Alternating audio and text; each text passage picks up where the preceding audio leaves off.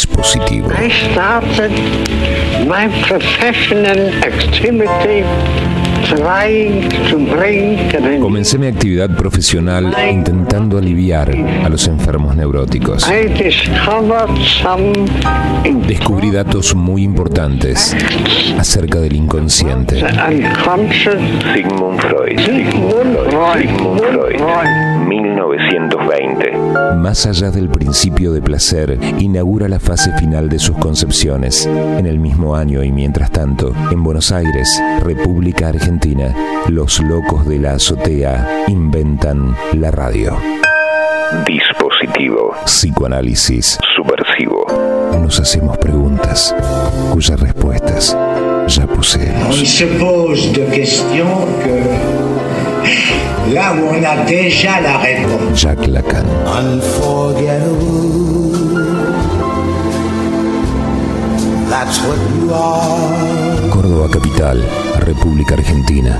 100 años han pasado. Unforgettable,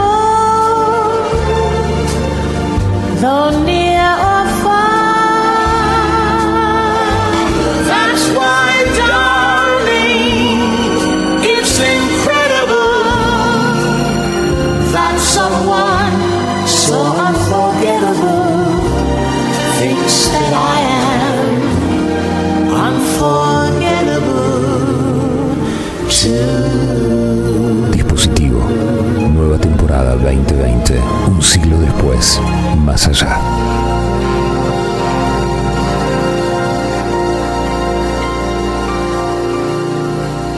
Bueno, yo preparé el estudio en casa eh, como cuando voy a recibir visitas. Me pasó que perfumé, me pasó que puse un saumerio, me pasó que me perfumé eh, con, con- con ese aroma favorito que, que uso cuando, cuando tengo una cita con alguien que, que espero con ansias encontrar en, en la mesa de un bar. Eh, me pasó que me peiné.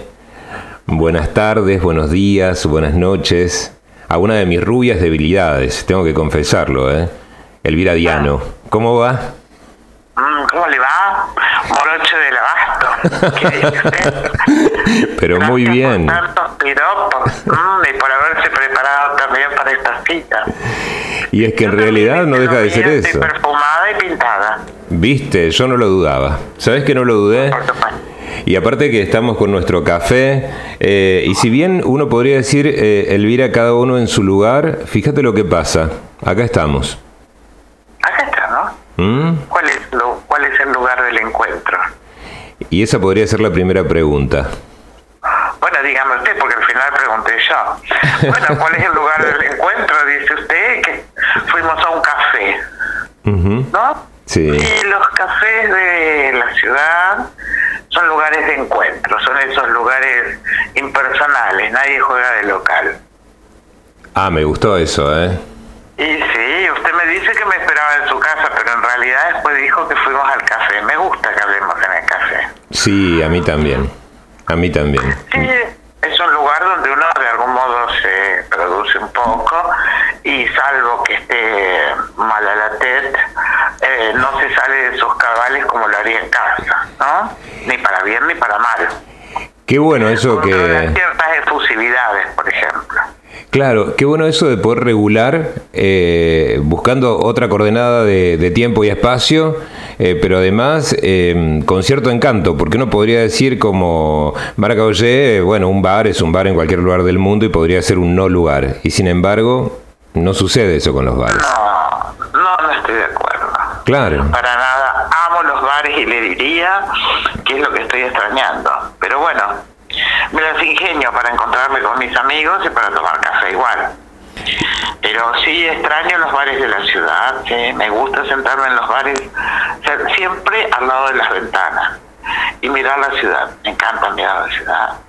Tengo además uno de los posts que suelo subir a mis lugares de escritura públicos y virtuales, se llama El flaner en la ranura. ajá, flaner es alguien que es un personaje del antes siglo pasado que circulaba por la ciudad mirando, eh, mirando a ver qué había y después escribía. Bueno, a mí me gusta eh, la figura del flaner porque ahora lo hago desde el balcón. Tengo un problema hoy que se lo pregunto en privado, porque aquí en mi, en mi ciudad, que no es mía, sino es el lugar que habito con otros, que ahora con más regularidad que antes, antes viajaba mucho más, en, en los medios que solíamos usar en, en la era pasada, Sí. que he dado de llamar este, como antes de Cristo y después de Cristo se escribe igual. Antes del coronavirus y después del coronavirus. Coronavirus, sí, yo tengo una, una valijita que uno de mis amigos favoritos que también que no vive en esta ciudad, yo tengo muchos amigos que no viven acá en mi barrio, Mm. eh, decía que mi, mi valijita tenía este más kilómetros recorridos que alguna de las conocidas empresas de transporte del país. Mirá. Bueno, sí, sí. Pero Mm. bueno, a mí me gustan mucho los bares, me gusta circular, me gusta viajar, eh, me gusta mirar y escribir, me gusta ver cómo se viste la gente, cómo son los, los edificios en los otros lugares, cómo son las costumbres. Me gusta mucho la diversidad. Y hoy la monotonía de, bueno, de mi barrio, que en el que nunca hay lugar para estacionar, pero ahora sí hay mucho, cada vez hay más lugar para estacionar. Curioso. Y que son todos como domingos a la tarde. Ya que los domingos a la tarde son lindos porque terminan, como el atardecer, como decía Freud. Que es bello porque perece. Los domingos también son insoportables los domingos a la tarde y queremos que se vayan y a la tardecita nos agarra como malestar, entonces algunos van a misa y otros van a dar la vuelta al perro. claro. Qué ¿No? angustia, qué angustia, Todos domingos. qué angustia cuando uno vuelve a casa, ¿viste? Después de un domingo de dar la vuelta al perro. Oh, pero Ah. bueno, mi curiosidad es la siguiente, porque acá en esta ciudad eh, de Santa Fe, bueno, parece ser que mañana este, van a exigir que todo el mundo salga con barbijo. Y tengo una duda, quiero saber si al balcón tengo que salir con barbijo. Entonces alguien me dijo, no, es solamente para los que circulan. Es que yo circulo por el balcón.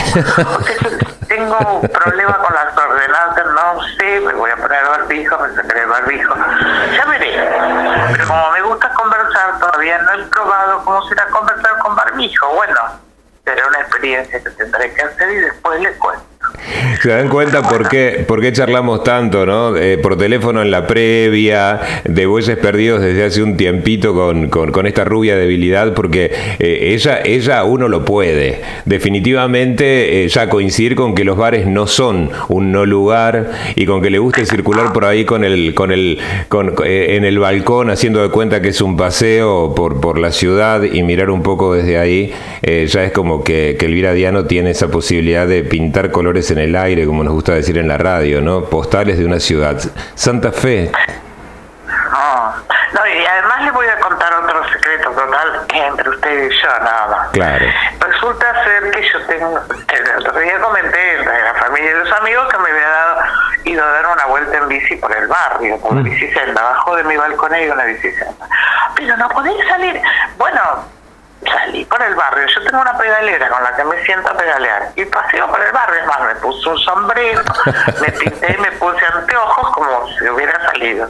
Y bueno, es lo que puedo hacer, pero los bares me encantan, desde chica me encantan, porque iba con mi padre a los bares. A Ay, él le gustaba ir, le gustaba jugar a las cartas.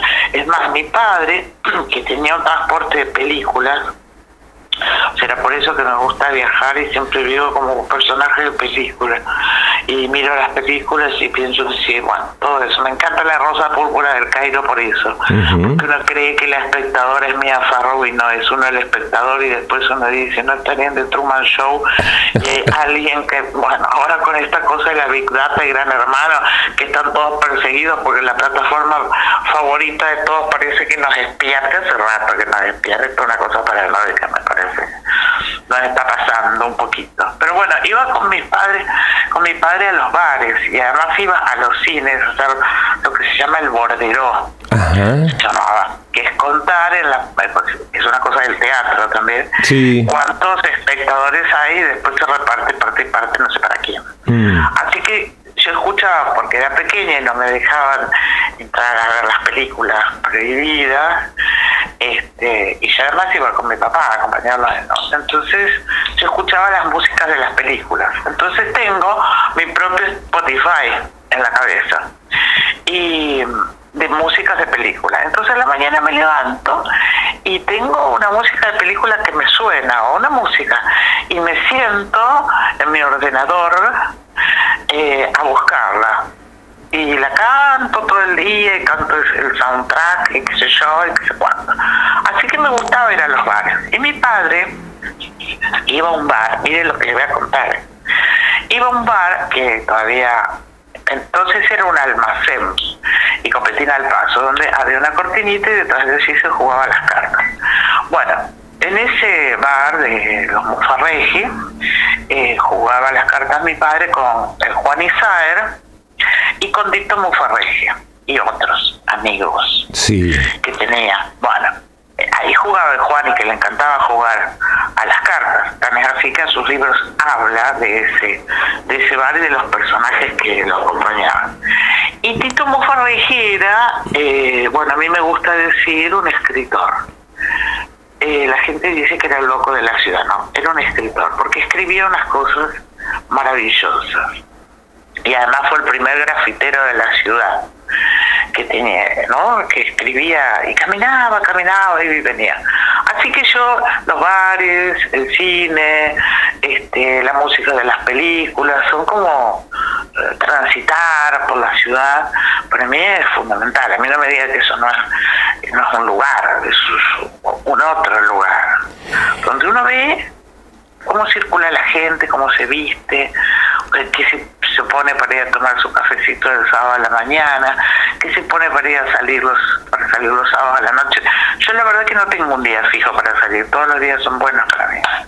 Para ir a pasear, para ir a tomar café con los amigos, me encanta ir a leer a los bares, Sí. me encanta escribir, sí, sí, me encanta escribir en los bares, me encanta hacer nada en los bares, me encanta conversar también, pero en realidad todo eso para mí es un escenario maravilloso de, de compañías, de cosas para mirar, para pensar, para disfrutar. Así que es lo que le diría que estoy extrañando. Pero me la desarrollo bastante bien, porque siempre tuve mucho gusto por las redes, por estar enredada, digamos, por la tecnología. Entonces hoy eso no es un obstáculo para mí, entiendo que hoy para muchos es como una línea de segregación eh, terrible. Yo te escuchaba el otro día. No se puede, ¿eh? Te escuchaba el otro día cuando, cuando charlabas sobre un poco de estos fenómenos de la educación en, en un video que compartimos en el Radio Despertador y con tanta gente amiga. Eh, hubo algo en particular de, dentro de tanto, ¿no? La transferencia, el encuentro, el desencuentro. Eh, uno podría pensar que hablar de, los conceptos psicoanalíticos eh, podría llegar a ser como, como eh, para pocos. Sin embargo, yo entendía ahí un poco la vida del bar. Esta analista ciudadana que le puede hablar al otro social que no precisamente tiene que ser psicoanalista para poder comprender algunas cosas de la vida, ¿no? Eh, que, que- nos juntan, nos separan, o nos duelen, eh, no igual, pero a veces parecido.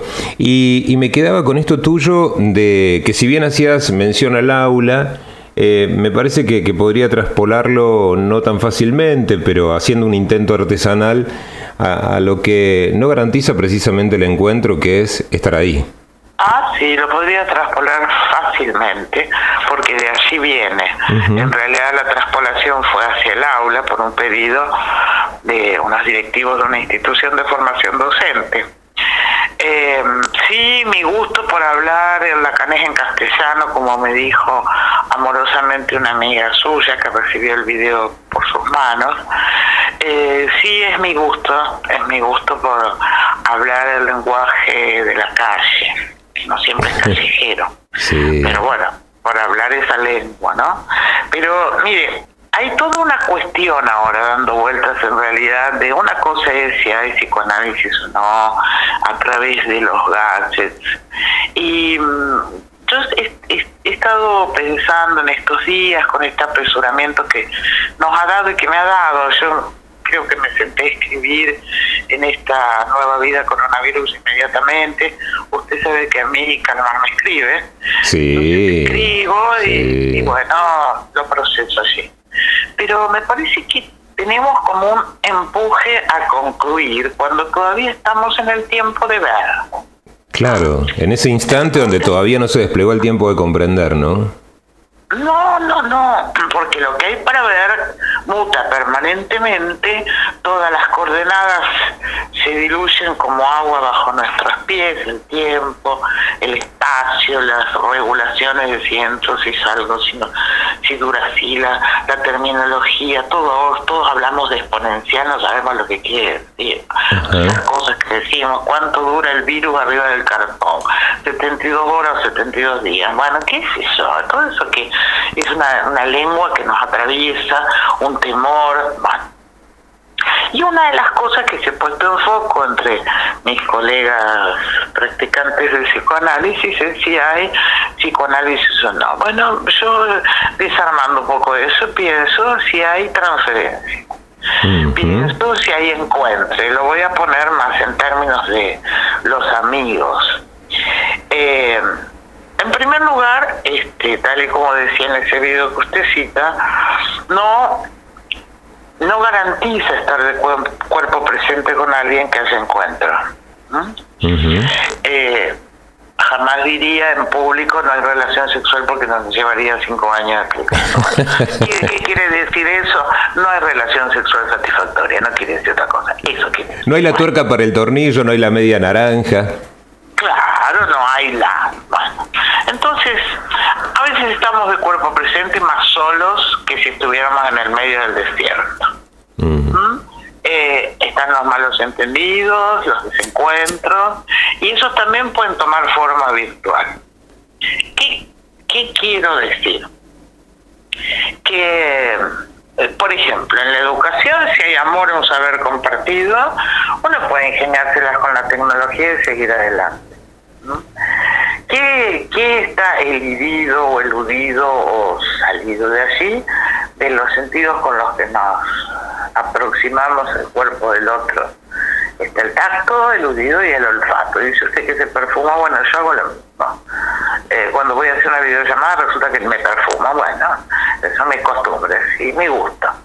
¿m? Eh, pero nos relacionamos a través de la mirada y de la voz. Y la voz tiene un peso. Usted es un hombre de radio. Claro. Sabe de lo que estoy hablando. Sabe muy bien. La voz tiene sus encantos. Entonces, su encanto, su poesía, su fuerza, eh, su prestancia, su enunciación. Entonces, ahí no hay encuentro. No quiere decir necesariamente que quien nos esté oyendo nos esté escuchando y se entiende la diferencia. Entonces, eh, lo puedo decir por experiencia propia, de, lo viajera que he sido y sigo siendo, porque estoy viajando desde el balcón y desde mi ordenador para todos lados.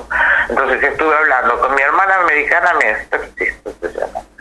que con la que viví en el mismo cuarto a los 15 años en, en Ohio, en el noreste de Estados Unidos, pero ahora vive en North Dakota.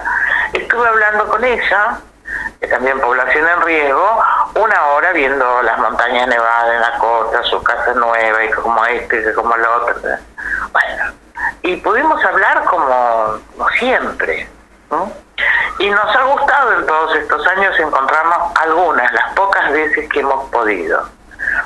Y que no hay lazos, claro que hay lazos, por supuesto que sí. Yo no necesito desayunar con ella todos los días de cuerpo presente o ir a hacer el ritual de las peñas de los jueves.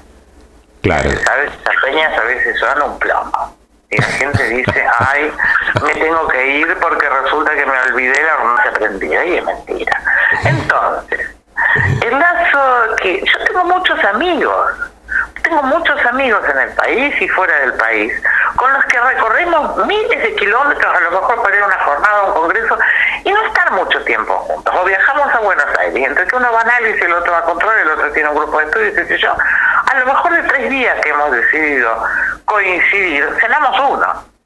Es verdad. Y, y sin embargo, morimos por vernos y vernos y ahora estamos, ay, porque Y la verdad es que eh, sí, por un tiempo no vamos a poder vernos y notarnos las arrugas de cerca y poder abrazarnos, pero el lazo, el lazo no se rompe por eso.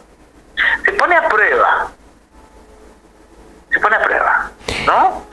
Se El- pone a prueba como se prueba el amor en la dificultad. Ahí vamos. Es una época de, de guardar abrazos, Elvira Diano, de guardar algunos besos. Y no sé si hay que guardarlos. Yo diría que habrá que fabricar nuevos, porque capaz que después se vencen, ¿no? Ajá. Yo creo que uno puede, y lo habrá visto porque lo escribí, tener otros gestos de amor. Me voy a referir a la paciente de Lacan, famosa por el gestapo. Una paciente que a las 5 de la mañana se despertaba, que era la hora, una paciente que había sobrevivido al holocausto. Y se despertaba porque a las 5 de la mañana le volvía el recuerdo de cuando iban los nazis a buscar a los judíos. Cosa que, bueno, de la que ella sobrevivió. Y un día, eh, Lacan eh, no podía superar ese acontecimiento traumático, se levantó y le hizo una caricia en la mejilla, caricia que ella decía que guardó para siempre. En francés, gestapo, que es un gesto en la piel, caricia, eh, suena como gestapo. Bueno, ese significante de la caricia en el cuerpo a ella le permitió seguirse despertando a las 5 de la mañana, no lo podía evitar, pero recordaba la caricia y volvía a dormir. Entonces este es un tiempo de otros gestapo. De otros gestos de amor que Carmen el acontecimiento traumático que quiero decirle todavía no aconteció. Y con mi afinidad con eh, la ficción y el mundo de las películas hace muchos días ya yo parecen mil mil pero no ser tantos pero los días tienen otra longitud ahora y las noches me cuento que eh, estaba pensando, bueno, sí, por supuesto, en lo que es un lugar común. Esta película nunca la vi, no, no la vimos y es más, la estamos viviendo y somos espectadores y protagonistas. No soy de los que creen que esto tiene un guionista atrás y un director macabro, un otro maligno, que no, no, que nos titiritea. No, la verdad es que eso sería hasta más aliviador, porque podría pensar, hay otro que nos va a titiritear y nos va a sacar de este lío. No, la verdad es que no, no, me acompaña ese pensamiento. Entonces sí, es una película que después se podrá contar y se contará, la contarán los juglares por muchos años, como cuentan ahora los juglares las pestes anteriores. Pero un día me levanté, yo suelo despertarme a veces antes de que salga el sol a escribir. Escribo como de corrido, eh, algo que me viene como, se procesa como en sueño. Y pude escribir, y esto es para mí un thriller de final abierto, una película de suspenso. Estamos todos como ahí esperando que venga, uh, que venga el cuco, uh, que venga la tormenta, uh, con los maderos cruzados atrás de las puertas y bien este, amartillados y enclavados para que... mm. ¿Y qué, sucede? Estamos viendo las películas de... No son películas, pero estamos viendo videos de lo que va sucediendo en otros lugares. Y quiero decirte que, ¿qué vemos? Los italianos muriendo a la italiana. Mueren a la italiana. Como yo soy cittadina eh, italiana 100%, cuatro cuarti, mis cuatro abuelos eran italianos, imagínese el dolor estrujado en mi corazón preguntando por eh, los descendientes de mis abuelos, los amigos que me dicen los viajes que he hecho, si están bien, si no están bien, que se empeñen y que muevan. ¿no? Por supuesto, pero mueren a la italiana. Los japoneses, que digo, los coreanos, quienes fueron, los que fueron a ayudar, dijeron, no podemos entender porque esta gente no se queda en su casa. Y bueno, no, son italianos. Primero la dignidad de la vida afuera y después me voy a cuidar. Es así. Entonces fueron los primeros a salir a cantar por los balcones, que se imitó en todo el mundo, pero en cada lugar se cantan cosas distintas. ¿Qué cantaban? ¿m?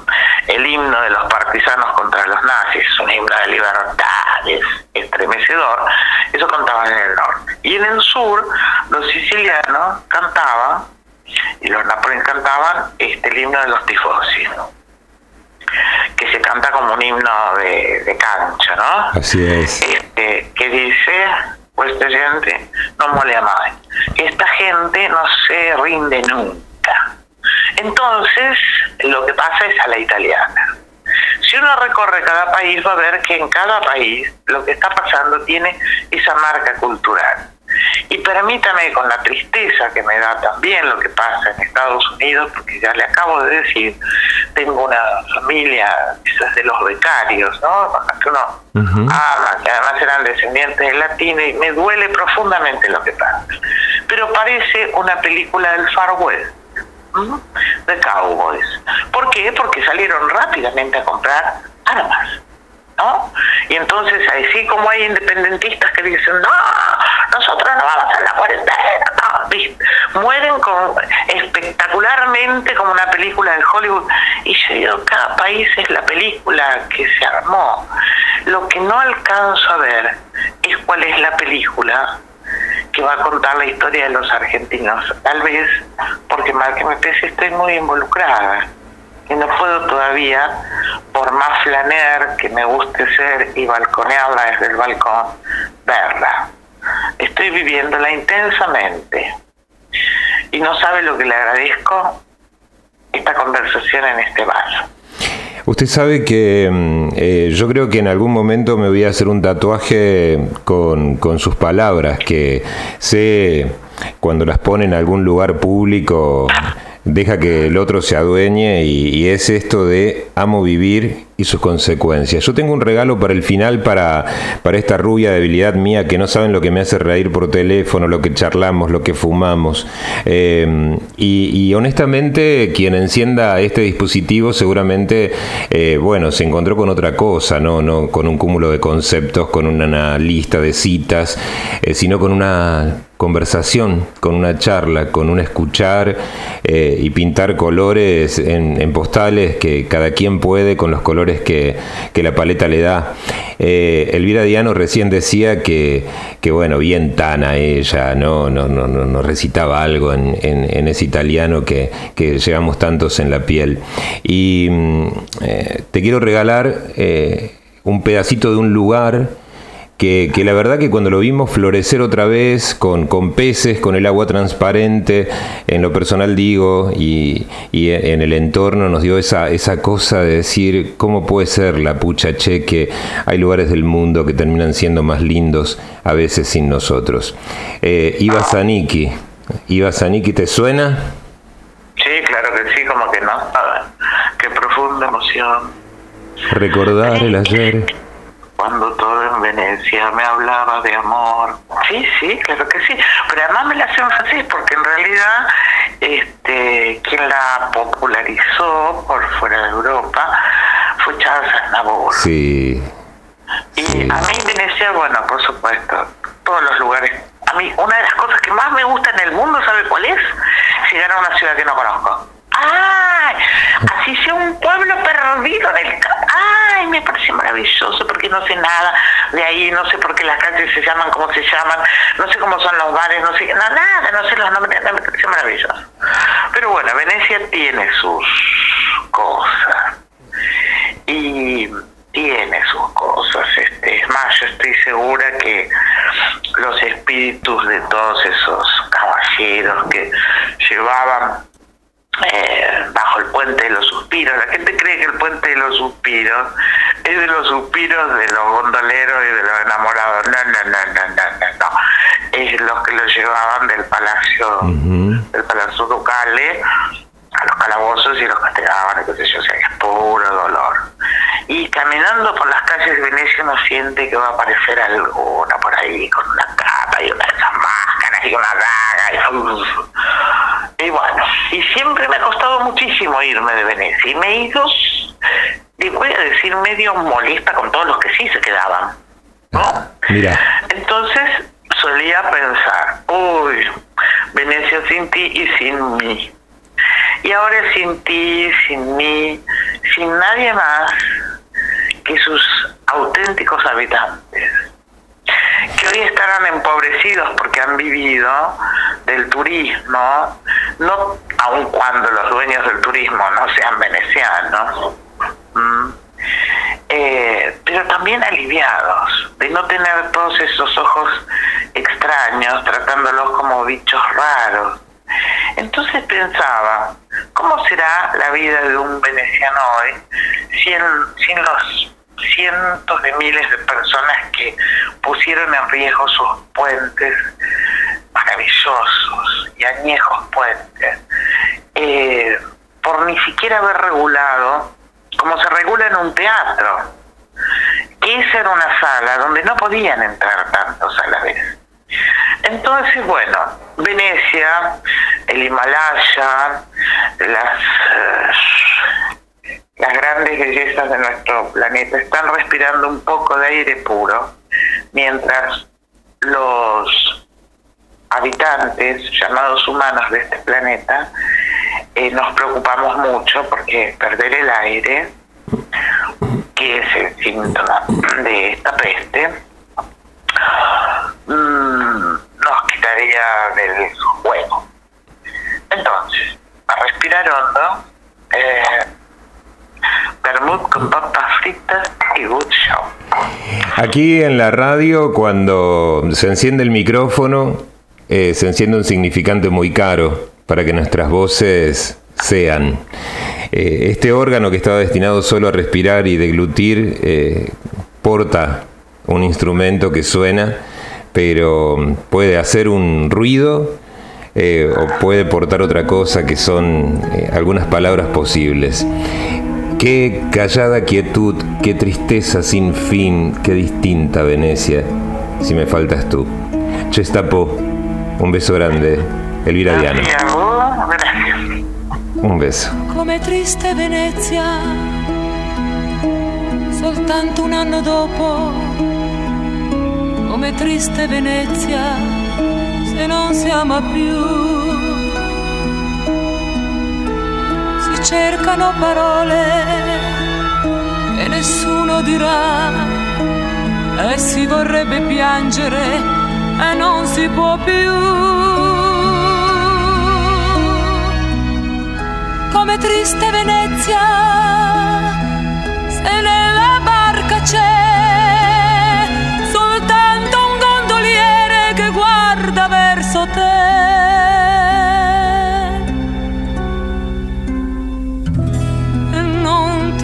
niente, perché negli occhi tuoi e dentro la tua mente c'è solamente lui.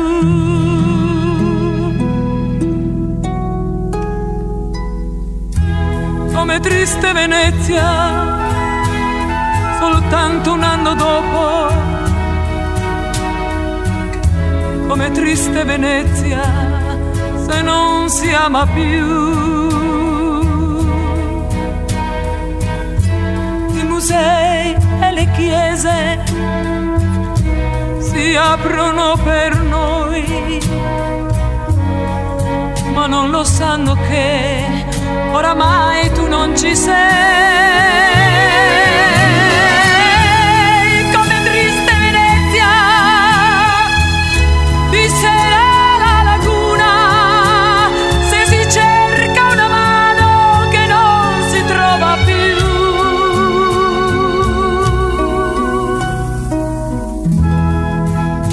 Fa dell'ironia